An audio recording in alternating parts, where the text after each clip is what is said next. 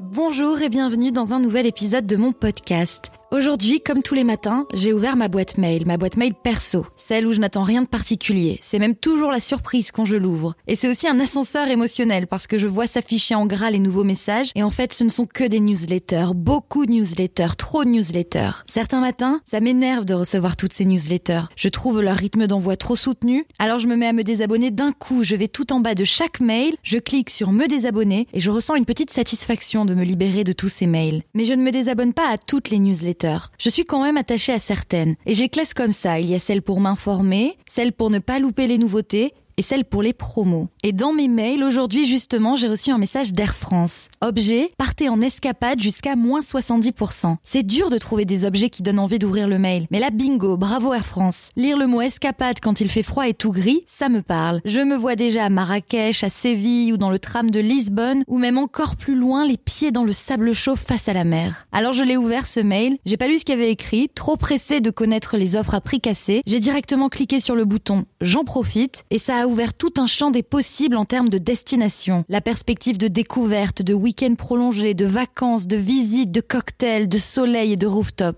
Me voilà donc de bon matin, derrière mon écran, à rêver New York à partir de 397 euros l'aller-retour, des plages de Saint-Barth pour 603 euros aller-retour, ou du Mexique à partir de 546 euros aller-retour. Et avant même de me rappeler que je n'ai pas les finances pour m'offrir quelconque escapade en ce moment, j'ai été prise d'un sentiment de culpabilité. Bah oui, tout d'un coup, je me suis rappelé que l'avion c'est ultra polluant, que c'est d'ailleurs le moyen de transport le plus polluant. Mais voilà, je suis face à un dilemme terrible. J'ai beau savoir tout ça, la planète, l'environnement, l'empreinte carbone, je lis, j'écoute des podcasts sur le sujet, je me documente, je me renseigne, et malgré tout, je trouve ça hyper tentant un week-end au soleil pour booster ma vitamine D. Ou bien une escapade dans une grande ville qui me donnera envie de ne jamais rentrer à Paris. Sauf que c'est pas GIEC, accord de Paris, COP 21, COP 15 compatible. Ça ne va pas dans le bon sens. Mais ça n'enlève en rien mon envie de soleil. Il fait d'ailleurs 23 degrés à Marrakech pendant qu'il neige à Paris. Que celui qui me dit qu'il préfère le froid à la routine et les métros bondés m'écrive. Je lui laisse mon micro. Bref, prendre l'avion ou ne plus prendre l'avion, telle est la question. Et j'ai découvert qu'il y a un mot pour décrire ce concept, là aussi. C'est les Suédois qui l'ont inventé pour traduire ce sentiment de culpabilité au moment de l'achat de billets d'avion. Ça s'appelle le fluxcam, qu'on pourrait traduire en français par avionte. Vous l'avez? La honte de prendre l'avion. En Suède, il paraît que ce sentiment de culpabilité a permis aux voyageurs de se détourner de l'avion et même d'être fiers de prendre le train pour voyager. En vrai, j'ai pas la solution. J'ai vécu à l'étranger, à Hong Kong quelques années, et je ne rêve que d'une chose, c'est de pouvoir y retourner de temps en temps, parce que j'ai laissé un peu de moi là-bas. Alors peut-être que je ressentirai de l'avionte,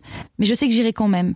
Je le dis sans langue de bois. J'ai aussi envie d'aller voir ma meilleure amie qui s'est installée à San Francisco et aussi mon Alex qui vit au Mexique depuis un an. J'ai envie de retourner voir ma cousine à Vancouver. J'ai envie d'aller voir les kangourous en Australie. J'ai envie d'aller à Las Vegas. Je mentirais si je disais le contraire. Et d'ailleurs, des dilemmes comme avec l'avion, j'en vis tous les jours. Et je sais bien que c'est pas la même échelle, mais j'ai toujours cette chère culpabilité qui vient me chuchoter à l'oreille que tout ce que je fais c'est mal. Par exemple, au supermarché, j'ai envie d'acheter des avocats parce que comme tout le monde, je crois, j'adore les tartines d'avocat, les fameux avocado toast. Sauf que l'avocat a une empreinte carbone désastreuse. Hier soir, j'ai pris une douche méga chaude et méga longue, j'avais froid, j'avais passé une mauvaise journée. Bref, j'avais envie de tout oublier et comme je suis pas une grande adepte des bains, alors j'ai pris une douche bouillante pendant longtemps, très longtemps. Dans ma cuisine, j'ai parfois la flemme d'amener le verre au récup vert, alors il m'arrive de mettre une bouteille en verre dans la poubelle normale. Parfois, je prends ma voiture vraiment pour rien. D'ailleurs, j'ai une voiture, commençons par là. J'achète toujours des trucs chez Zara, probablement fabriqués par des Ouïghours. Je me fais livrer des trucs Amazon régulièrement. Je commande sur AliExpress parce que c'est moins cher, alors que je sais bien que ça traverse la moitié du globe pour arriver jusqu'à moi. Je mange des fruits et légumes et parfois, souvent, j'oublie de me demander si c'est de saison ou pas et d'où ils viennent. J'achète des bouteilles d'eau, pas tout le temps, mais quand même souvent. Bref, je culpabilise parce que je ne fais pas tout comme il faut. Je suis imparfaite. Je fais de mon mieux, je crois, mais parfois je suis rattrapée par la flemme, l'habitude, une pulsion ou bien une promo.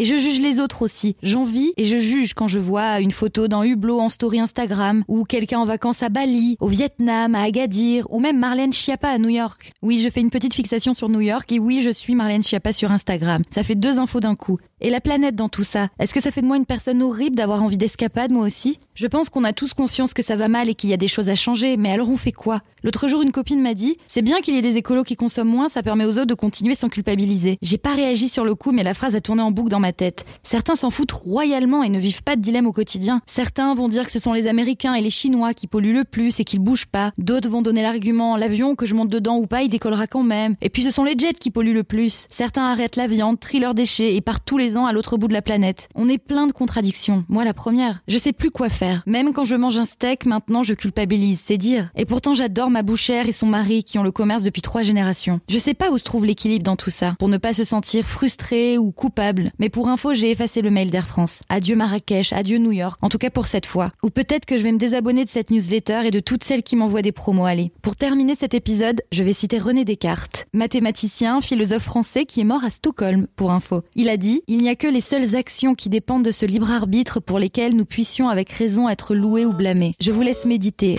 blablatement vôtre, et à très vite pour un nouvel épisode. Merci pour votre écoute. N'oubliez pas de vous abonner à mon podcast. Et si vous souhaitez poursuivre la conversation, retrouvez-moi sur Instagram. Lisa Marie parle dans le micro. Bonne journée ou bonne soirée. Bye!